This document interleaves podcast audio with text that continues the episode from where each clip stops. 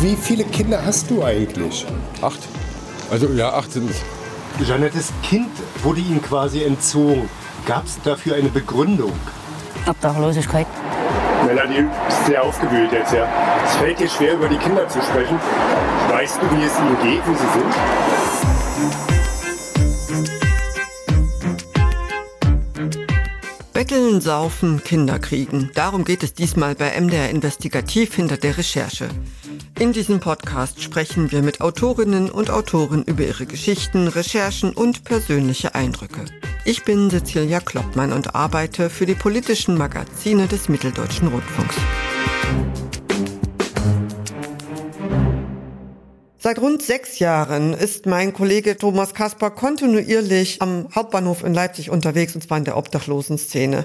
Seine Geschichten erzählen vom Alltag ohne Wohnung, von Alkohol- und Drogenproblemen, von Streitereien und von Todesfällen und auch von den wenigen, die es schaffen, aus diesem Kreislauf auszubrechen.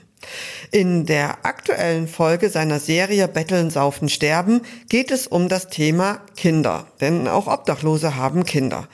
Wir wollen wissen, wie geht es den Kindern und Eltern, die auf der Straße leben. Betteln, saufen, Kinder kriegen. Und dazu begrüße ich ganz herzlich den Autor Thomas Kasper. Hallo Thomas. Hallo Cecilia. Thomas, ich habe schon gerade gesagt, du arbeitest schon ziemlich lange an diesem Thema Obdachlosenszene am Leipziger Hauptbahnhof. Wir haben auch schon in dieser Podcast-Reihe in der Folge Nummer 15, ich habe extra nochmal geguckt, darüber gesprochen. Ich glaube, das war gleich am Anfang von diesem Projekt. Die aktuelle Folge, die heißt Betteln, Saufen, Kinder kriegen. Warum dieses Thema? Ja, also solange ich unterwegs bin mit diesen Menschen dort, mich mit ihnen unterhalte, an ihrem Leben so ein klein wenig teilhaben kann, geht es auch immer um Kinder. Also fast alle, die dort leben, haben auch Kinder. Und das finde ich immer sehr tragisch, sehr erschütternd für beide Seiten. Also sowohl für die Kinder als auch für die Eltern, die auf der Straße leben. Und da gibt es auch ganz verschiedene Herangehensweisen, damit umzugehen. Die einen, die leugnen das, also die wollen damit nichts zu tun haben. Das sind in der Regel Frauen, interessanterweise. Und andere haben eine ganz große Sehnsucht und fühlen sich vom Leben, von den Jugendämtern und vom Schicksal bestraft, weil sie keinen Zugang zu ihren Kindern haben. Und wiederum andere, das ist die dritte Gruppe, die kleinste, wenn ich das mal so einschätzen darf, die hat sich damit arrangiert. Dazu gehört zum Beispiel Nadine, die ja auch in allen Filmen immer wieder auftaucht und immer wieder überrascht durch gute Reflexionsfähigkeiten, die sie hat. Das ist so eine Gruppe von obdachlosen Eltern oder ehemals obdachlosen Eltern, die haben sich mit dieser Situation arrangiert, haben sich abgefunden und begleiten es positiv. Wir können ja auch mal über die einzelnen Protagonisten aus deinem Film Betteln, Saufen, Kinder kriegen zu sehen auf YouTube als MDR Exactly sprechen. Denn da hast du ja auch wirklich gut dieses ganze Spektrum abgebildet, was du jetzt gerade angerissen hast. Ich würde ganz gern mit Melanie anfangen. Zuschauer, Zuhörer, die diese Serie schon kennen, die haben auf jeden Fall Melanie schon mal gesehen. Unter anderem, als sie schwanger gewesen ist. Die ist schwer alkoholkrank. Die stand auch schon vor Gericht.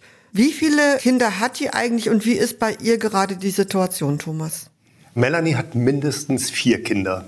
Beim letzten Dreh mit ihr hatte ich mal versucht, durchzuzählen und die Namen und auch die Geburtsjahre zusammenzutragen. Und sie kann sich an die Namen erinnern und kam dann aber doch durcheinander. Also möglicherweise hat sie vier, vielleicht auch fünf Kinder. So genau konnte sie das gar nicht auseinanderhalten. Und das finde ich besonders tragisch, weil sie sich dort, wo ich es mitbekommen habe, die letzten zwei Kinder auf die Kinder gefreut hatte. Es verbindet sich auch immer die Hoffnung, jetzt wird alles gut mit dem Kind. Ich bin eine Mutter, ich bin gesellschaftlich auch wichtig und ich werde anerkannt und ich möchte eine kleine Familie gründen und eine Familie haben. Das ist ja ein ganz elementarer Wunsch, den viele von den Obdachlosen haben. Und warum klappt es jetzt nicht bei ihr? Sie ist Ende 30. Warum kommt sie da nicht raus? Wie du schon gesagt hast, sie ist schwer alkoholabhängig. Sie ist wirklich suchtkrank. Sucht bedeutet, an allererster Stelle steht die Befriedigung der Sucht. Und alles andere ordnet sich dem unter. Das sind Beziehungen zu Partnern, zu Kindern, das ist die eigene Körperpflege, das ist die eigene Ernährung. Das steht alles an zweiter, dritter, vierter Stelle. Und an erster Stelle steht die Befriedigung der Sucht. Und das ist bei ihr sehr ausgeprägt. Und dadurch ist der Fall auch so tragisch, weil es ist bekannt, es ist erkannt durch Streetworker, durch Sozialarbeiter, durch das Gericht. Ich war bei der Gerichtsverhandlung mit dabei und war angesichts der Fülle der Straftaten, die ihr vorgeworfen wurden in diesem Verfahren. Das waren zehn Straftaten, die dann zusammengefasst wurden zu einem Verfahren. Und da war ich baff erstaunt, dass sie mit nur drei Jahren Bewährung davon gekommen ist, aber eben auch mit der dringenden Auflage, eine Therapie zu beginnen. Das ist Teil der Strafe gewesen. Und dies wird für meine Begriffe nicht umgesetzt. Also sie ist nicht in Therapie gegangen, beziehungsweise sie sagt, sie hat mal einen Anlauf genommen, dann wurde ihr gesagt, sie sei nicht therapiefähig, was Blödsinn ist, ja. Und es ist niemand da, der die Bewährungsauflagen kontrolliert und sie dazu drängt, sie umzusetzen. Das heißt, sie sitzt am Bahnhof, bettelt, betrinkt sich jeden Tag und dass sie dann in diesem Milieu dann auch schwanger wird, das ist ähm, gar nicht so, so zufällig. Ja, da lass uns später nochmal drauf kommen, denn das ist ja eine interessante Frage, warum die Frauen in so einer schwierigen Situation wie Obdachlosigkeit auch noch schwanger werden. Zurück nochmal zu Melanie. Die ist schwer alkoholabhängig, schwer drogenabhängig, wird immer wieder schwanger. Die Kinder kommen auch zur Welt. Die wurden ihr jedes Mal sofort noch im Krankenhaus weggenommen, also in Obhut durch das Jugendamt. Weiß man, dass solche Kinder wie die von Melanie, die tragen doch auch Schäden davon durch das Verhalten der Mütter während der Schwangerschaft, oder? Auf jeden Fall. Die sind FAS geschädigt, also leiden unter diesem fetalen Alkoholsyndrom und werden darunter ihr ganzes Leben leiden. Es ist unverantwortlich, während der Schwangerschaft Alkohol zu trinken. Aber wie gesagt, bei Melanie ist es so, die Sucht hat sie dermaßen im Griff, dass sie gar nicht anders kann. Die Frage ist natürlich, wie gehen wir als Gesellschaft um damit? Und wenn ich mir die Kommentare bei YouTube beispielsweise anschaue, wo viele ja auch sehr empört sind über die Handlungsweisen von Melanie, trinken während der Schwangerschaft und eine Zwangssterilisation beispielsweise fordern oder das Wegsperren von solchen Leuten während der Schwangerschaft, dann sind es sehr hilflose und äh, ja auch relativ problematische Vorschläge. Das kann man so sagen. Zwangssterilisation fand ja in der NS-Zeit statt. Man geht davon aus, 300.000 bis 400.000 Menschen wurden zwangssterilisiert. Teilweise auch unter dem Vorwand, dass sie asozial seien. Genau. Das ist eine ganz problematische Sache. Das ist für meine Begriffe überhaupt nicht der Weg. Berührt hat mich die Geschichte von Doreen aus deinem Film. Die hat im Gefängnis gesessen, insgesamt sieben Jahre. Und in deinem Film, da sucht sie nach dem Sohn. Sie weiß nicht so richtig, bei welchem Verwandten er ist. Und man hat auch so ein bisschen das Gefühl, dass sie so eine Scheu hat, so eine Mischung aus schlechtem Gewissen, auch so ein bisschen so ein Unvermögen. Doreen ist wirklich sehr interessant. Als ich sie die ersten Male traf, war mir gar nicht klar, dass sie eine Obdachlose ist. Ja, sie ist immer wirklich gut angezogen. Man sieht ihr die Trunkenheit nicht an. Ja, sie hat auch ein Alkoholproblem hatte auch lange ein Drogenproblem und ist aber eine Frau, die sich sehr gut ausdrücken kann, die auch nachdenkt, die sehr witzig ist, die schlagfertig ist, mit der man sich gerne unterhält. Das ist nicht bei jedem so. Also viele sind dann auch durch den Alkohol schon so geschädigt, dass die Gespräche sehr limitiert sind, also was die Themen und was den Wortschatz angeht. Und bei Doreen ist das nicht so. Also es war auch immer wirklich nett, sich mit ihr zu treffen, mit ihr zu unterhalten und sie ist tatsächlich auch eine sehr widersprüchliche Person. Also auf der einen Seite ist sie sehr mütterlich. Dort, wo ich sie am Ende des Films besuche, in diesem Wohnblock, da wohnt in einem anderen Aufgang eine Frau, die ist aus Berlin nach Leipzig gezogen, hat schwere psychische Probleme, kann manchmal tagelang nicht aufstehen, hat schwere Depressionen und wird derzeit nicht behandelt aus verschiedenen Gründen. Und Doreen kümmert sich um diese Frau, die sie erst vor kurzem kennengelernt hat, sehr intensiv. Und das finde ich also sehr bemerkenswert. Also obwohl es ihr selber nicht gut geht, kümmert sie sich um andere. Auf der anderen Seite war es ihr nicht so wichtig die letzten Jahre, wo denn eigentlich ihr Sohn ist. Es klingt mal kurz an, sie sucht die Wohnung, wo sie glaubt, dass ihr Sohn lebt und ist sehr aufgeregt, hat wirklich geschwitzt, hatte feuchte Hände. Die Situation war für sie unglaublich spannend, weil sie ihrem Sohn ganz nah war und wirklich starke Muttergefühle hatte in diesem Moment. Und dann frage ich aber, wann hast du ihn das letzte Mal gesehen? Und dann kommt die Zeitspanne von zwölf Jahren, sagt sie. Ja. Seit zwölf Jahren, da frage ich mich, was hast du die letzten zwölf Jahre gemacht? Warum bewegt es dich jetzt in dem Moment? Und was war in den letzten zwölf Jahren? Dazu muss man sagen, sie saß sieben Jahre in Haft Sie hat ein Drogenproblem, sie hat viel konsumiert, hat vielen Beziehungsstress auch aushalten müssen mit verschiedenen Partnern. Also sie war sehr mit sich selbst beschäftigt. Aber so geht es uns allen Eltern so. Wir müssen unsere Bedürfnisse hinter den Bedürfnissen der Kinder zurückstecken. Und äh, das passiert bei diesen Leuten leider meistens nicht. Weil du es gerade ansprichst, du bist Vater, ich bin Mutter, weil man dann jemanden wie Doreen vor der Kamera hat. Hast du dann auch manchmal so einen stillen Vorwurf? Nee, ich verurteile die Leute nicht. Also dazu weiß ich immer zu wenig um die wirkliche Lebenssituation. Ich kann mit ihnen in dem Augenblick mitfühlen und ich denke eher filmisch in dem Augenblick, was passiert, wie authentisch ist es, wird mir hier was vorgespielt, sind die Gefühle ehrlich, wie weit gehe ich, weil die Kontaktanbahnung zwischen Mutter und dem getrennt von der Mutter lebenden Kind, das mache er nicht ich als Filmemacher. Die Kontaktanbahnung läuft ja übers Jugendamt und da gibt es verschiedene Schritte und auch das Kind muss geschützt werden vor dieser Situation. Da ist die Frage, wie weit gehe ich? Also ich bin eher mit so einem Ding dann beschäftigt und vertraue natürlich den Protagonistinnen und Protagonisten in dem Moment, wobei ich natürlich auch versuche, mir da nichts vorspielen zu lassen. Gutes Stichwort mit dem Vertrauen. Ich kann mich erinnern an eine Folge von Betteln, Saufen, Sterben. Da ging es um die auch von dir schon erwähnte JJ mit den elf Kindern und um Dave, den haben wir am Anfang gehört. Der sagt, er hat acht Kinder. Die hatten offenbar auch zusammen Kinder.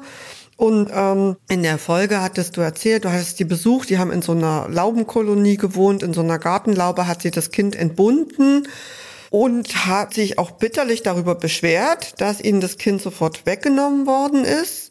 Und ich kann mich auch noch erinnern, du hattest nochmal ernsthaft nachgefragt, gab es denn Drogen? Und die haben Stein und Bein geschworen, nein, gab es nicht. Und dann hast du, glaube ich, gefragt, welchen Grund gab es denn, das Kind wegzunehmen? Und dann sagten die nur Obdachlosigkeit. Und ich kann mich erinnern, dass es auch in unserer Redaktion eine ganz große Diskussion darüber gab. Darf man Leuten nur, weil sie keinen festen Wohnsitz haben, das Kind einfach wegnehmen? Am Ende hat sich herausgestellt, es war doch ein bisschen anders, Thomas. Und das ist ja auch die Frage von Vertrauen, natürlich bei deinen Protagonisten auch nicht immer so einfach, oder? Also ich will sie nicht alle über einen Kamm scheren, aber es gibt Zahlen, wonach 80 Prozent von obdachlosen Menschen ein Alkohol- oder Drogenproblem haben. Also man muss immer vorsichtig sein mit der Begrifflichkeit. Also auch Alkohol ist eine Droge. Ich kenne sowohl Dave als auch JJ schon länger und auch mit der Mutter von Dave hatte ich gesprochen und es spielten immer Drogen eine Rolle. Dass sie jetzt ausgerechnet bei dem Kind und bei der Schwangerschaft nicht konsumieren, das wäre Zufall oder das wäre ein großes Wunder. Deshalb hatte ich nachgefragt und wenn man sich die Szene mal genau anschaut, in dem Augenblick, wo ich die Frage stelle, werfen beide sich kurz einen Blick zu und dann kommt prompt die Antwort Nein. Später stellt sich heraus, natürlich waren auch Drohungen hier im Spiel und natürlich ist deshalb das Kind entzogen worden. Ich würde gerne trotzdem nochmal auf diese Diskussion zurückkommen und dich fragen als Autor, der sich so lange mit dem Thema beschäftigt, Obdachlosigkeit, so viele Leute auch getroffen hat. Gesetz im Falle, sie sind nicht alkohol- und drogenabhängig, leben in einer Gartenkolonie. Inwieweit kann man das eigentlich zulassen, dass Kinder dann von den Eltern getrennt werden? Also ich denke, dass sowieso die Wohnverhältnisse von der Gesellschaft toleranter betrachtet werden sollten. Das heißt, nicht jeder muss in einer Mietwohnung oder im Eigenheim wohnen, sondern es gibt andere Wohnformen. Das können große WGs sein, das können Gartenkolonien wie die von JJ und Dave sein. Ich war da mehrmals und fand es wirklich toll und dachte, hey, ist ein cooles Lebenskonzept. Ja.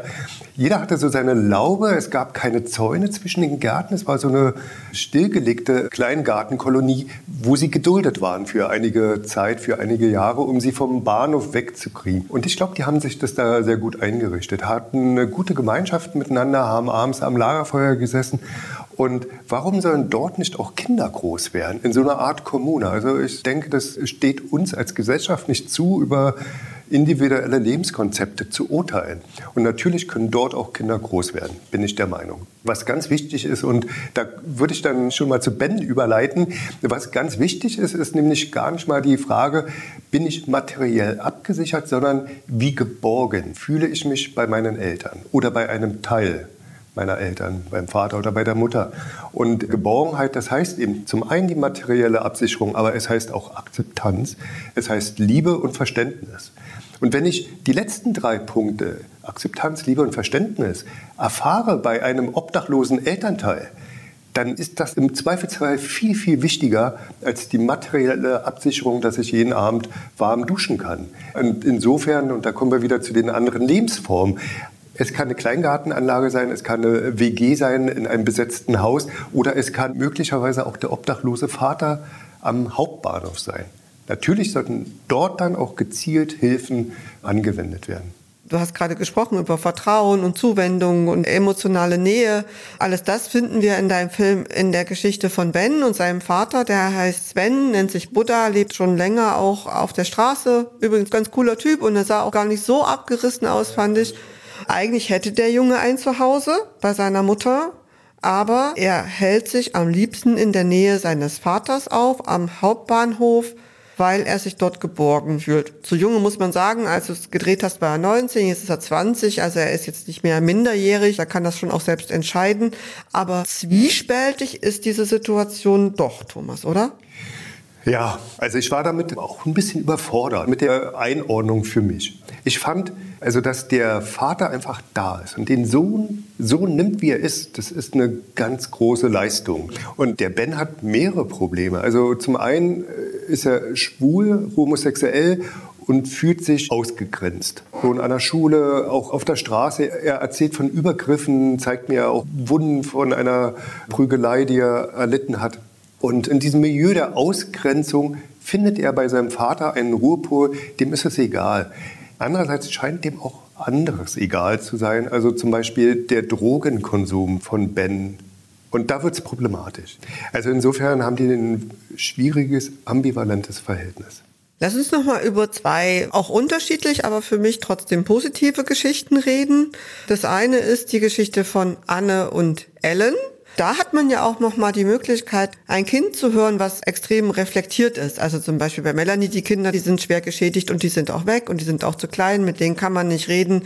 Wir haben gesprochen über die Kinder von JJ und Dave von denen wir jetzt nicht wissen, wie es denen überhaupt geht. Wir hatten jetzt kurz über Ben und Sven, also den Buddha gesprochen. Auch da ist es ja extrem schwierig, aber bei Anne und Ellen ist es ein bisschen anders. Die Ellen ist nicht bei ihrer Mutter aufgewachsen über große Zeiträume, ist jetzt 15 Jahre alt.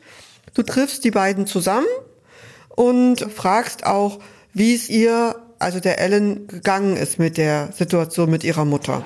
Was wusstest du über die Lebenssituation deiner Mutter? Also ich habe ja gesehen, dass es ihr nicht gut ging. Im Laufe der Zeit wusste ich dann auch mehr, dass sie alkoholkrank war, dass sie keine Wohnung hatte. Wie hast du dich dabei gefühlt, bei der Vorstellung zu wissen, dass die Mama ja kein Zuhause hat? Also mich hat eher mehr der Grund bewegt, dass meine Mama Substanzen zu sich genommen hat und auch natürlich aus diesem Grund kein Zuhause hatte. Eher diese Tatsache, die war schlimmer für mich. Gab es auch sehr unangenehme Momente, wo du sauer warst mit der Mama? Ja, ganz viele. Wenn sie mir leere Versprechen gemacht hat, von wegen Wochenende sehe ich dich wieder und dann ist es nicht passiert. Na, sagen wir mal so, also meine Abstürze waren schon, aber in den Momenten, wo ich Ellen dann hatte oder wusste, ich bin mit Ellen zusammen, habe ich gute Freunde auch gehabt um mich herum, die mir in den Arsch getreten haben und gesagt haben, und heute reißt du dich zusammen, weil du am Wochenende mit deinem Kind zusammen bist. Und ich habe mich auch immer versteckt, muss ich ganz ehrlich sagen, oder versucht, mich am Bahnhof nicht sehen zu lassen, weil es hätte ja immer irgendwer kommen können, ob das jetzt auf einer Wohngruppe ist oder auch Ellen hätte zum Beispiel zufällig mit den Erziehern zusammen mit der Straßenbahn irgendwie, es hätte ja immer sein können. Da habe ich schon drauf geachtet. Und sobald ich die Wohngruppe verlassen habe, bin ich wieder weggestürzt dann. Ne? Hast du Angst, dass du auch einmal so diesen Weg einschlägst? Nein, gar nicht, weil ich ganz genau ja jetzt gesehen habe, was das mit einem macht. Ich weiß, so möchte ich mein Leben auf gar keinen Fall führen. Ich will auch irgendwann mal Kinder haben, eine Familie und niemals möchte ich da jemandem das antun oder mir selber. Wie hast du das erlebt? Ist das ein normales Mutter-Tochter-Verhältnis da zwischen Anne und Ellen, die ja jetzt sogar wieder zusammen wohnen? Hast du das Gefühl, dass es gut ist? Schwierig. Die Ellen, die ist sehr abgeklärt, sage ich mal. Und man muss wissen, dass sie seitdem sie sechs ist, in Therapie ist. Und das hört man so ein bisschen auch heraus. Sie ist sehr verantwortungsbewusst und übernimmt auch manchmal für die Mutter Dinge indem sie, also das haben sie mir im Interview erzählt, ist leider nicht im Film drin, aber es gibt so eine Situation, wo beide darüber diskutieren, wer denn quasi so den Tagesablauf vorgibt. Und Ellen sagt, na Mama, häufig sag ich dir, du musst jetzt das machen, das ist dein Job als Mutter. Und Anne sagt dann, ja, hast ja völlig recht. Also sorry, wenn ich jetzt versage, ich habe es ja lange nicht geübt, Mutter zu sein. Und die haben so ein Verhältnis, wo es sich auch manchmal umzukehren scheint. Die Ellen, die Tochter, ist sehr klar strukturiert. Die weiß, was sie will. Sie kümmert sich um ihre Schule. Sie will eine Ausbildung machen, studieren, glaube ich. Die hat einen klaren Plan vom Leben. Und dass es bei den beiden geklappt hat, dass sie wieder zusammengekommen sind, das ist ein großes Wunder. Und ich weiß auch gar nicht, ob das so auf Dauer erstrebenswert ist. Weil da komme ich jetzt zu Liane Kühn vom Sächsischen Adoptions- und Pflegekinderverband. Die sagt nämlich, das Beste für die Kinder ist, so früh wie möglich von den Eltern weg, also von den obdachlosen Eltern, und zu Pflegefamilien vermittelt, wo sie geborgen und in behüteten Verhältnissen groß werden können. Und ganz häufig ist es so, dass sie in diesen Pflegefamilien so fest anwachsen, dass sie gar kein Bedürfnis nach Kontakt zu den Herkunftseltern haben. Und Liane Kühn hat das beschrieben, dass es auch für die Kinder eine ziemliche Überforderung darstellt häufig. Der Gesetzgeber schreibt vor, dass Pflegekinder ihre Herkunftseltern sehen müssen oder die Herkunftseltern das Recht haben, ihre Kinder zu sehen.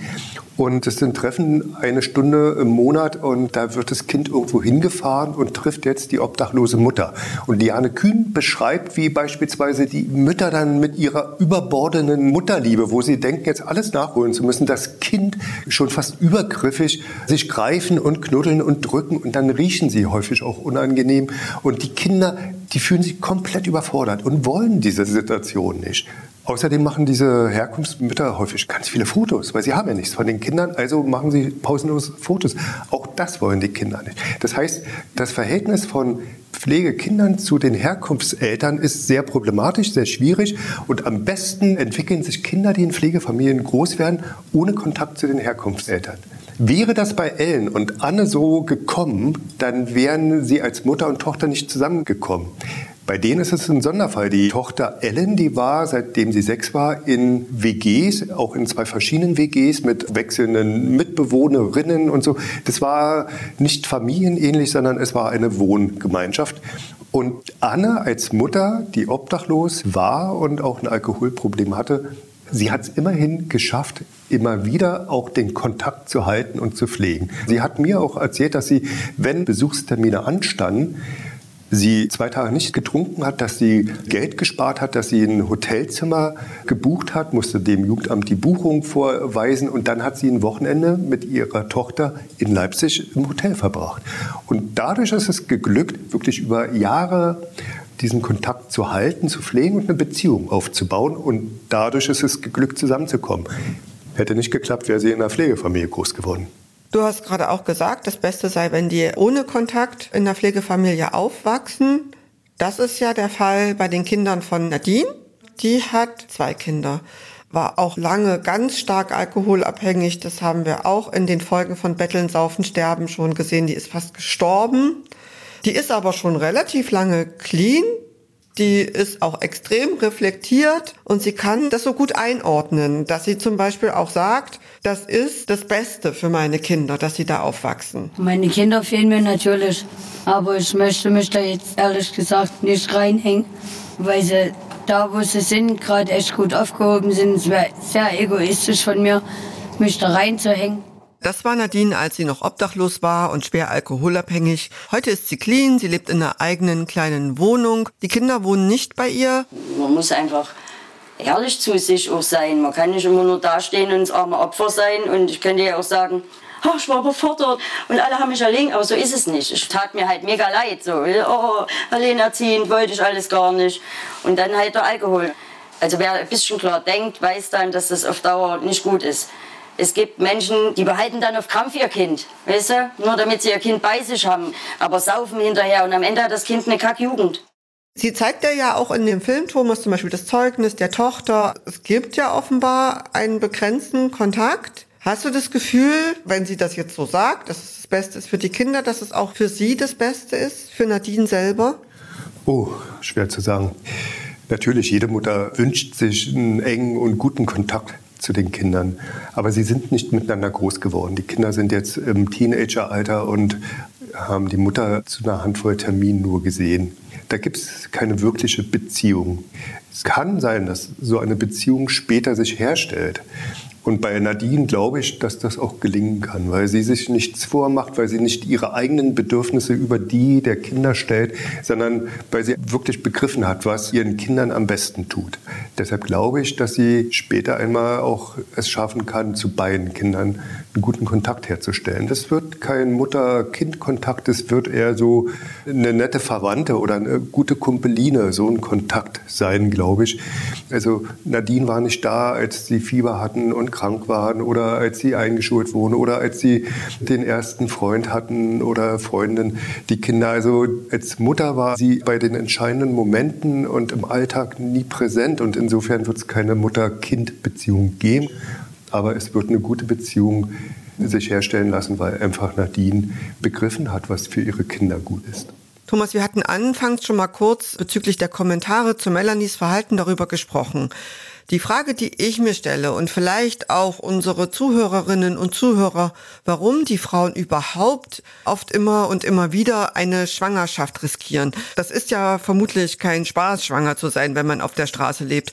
Was sind denn deine Erfahrungen nach all den Jahren, wo du ja auch viele obdachlose Frauen getroffen hast? Sind es denn bewusste Entscheidungen?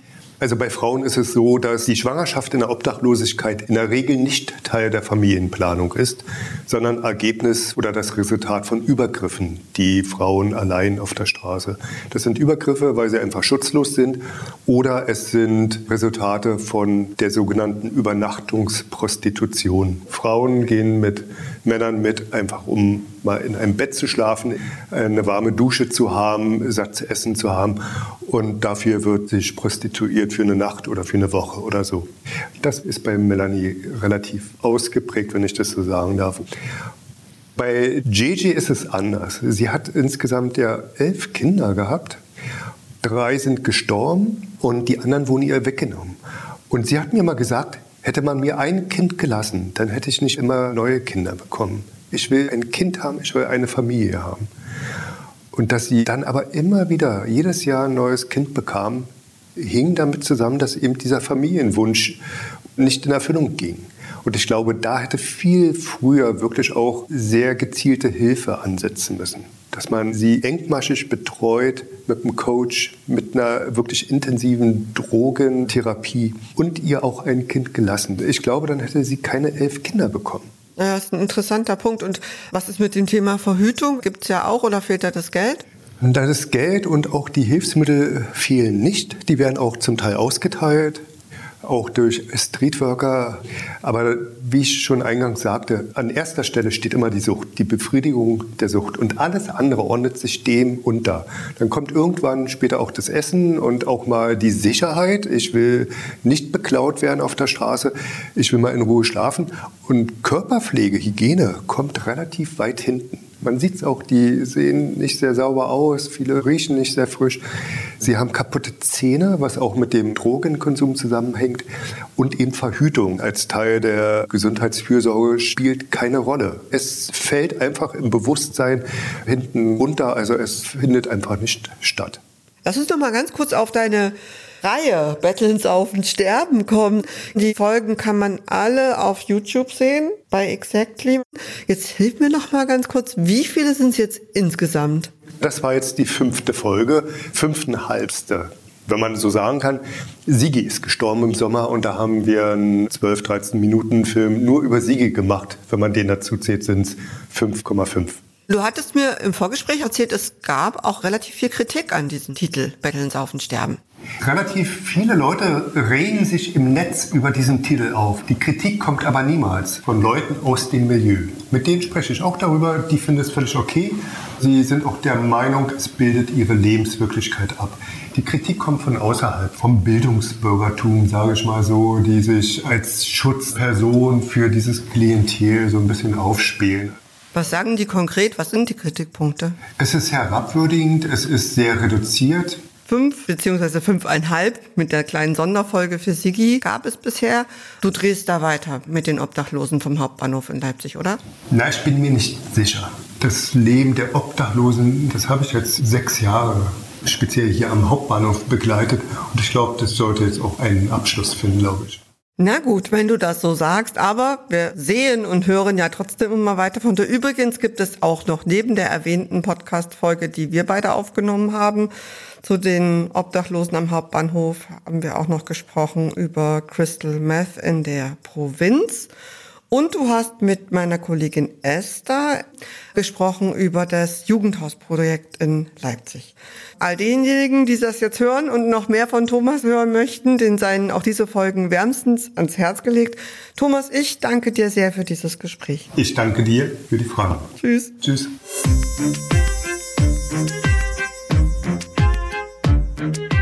Das war MDR Investigativ hinter der Recherche. Haben Sie ganz herzlichen Dank fürs Zuhören. Unseren Podcast können Sie überall da hören, wo Sie Ihre Podcasts am liebsten hören. Zum Beispiel in der ARD Audiothek, bei Apple, bei Spotify oder auch auf YouTube. Wir freuen uns, wenn Sie uns regelmäßig hören. Alle zwei Wochen, immer freitags, gibt es eine neue Folge. Und um die nicht zu verpassen, ist es am besten, wenn Sie uns abonnieren. Außerdem freuen wir uns auf den entsprechenden Portalen auch immer über Bewertungen.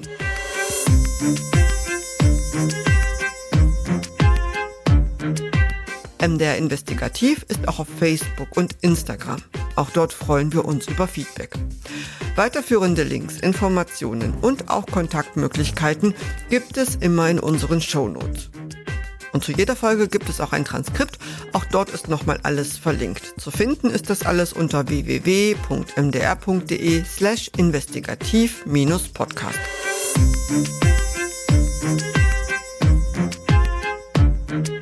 Die nächste Folge von MDR Investigativ hinter der Recherche erscheint am 13. Januar, dann mit meiner Kollegin Esther Stephan. Da geht es um grünen Wasserstoff, der künftig in Afrika produziert werden soll. Wir hören uns dann in vier Wochen wieder. Bis dahin, machen Sie es gut.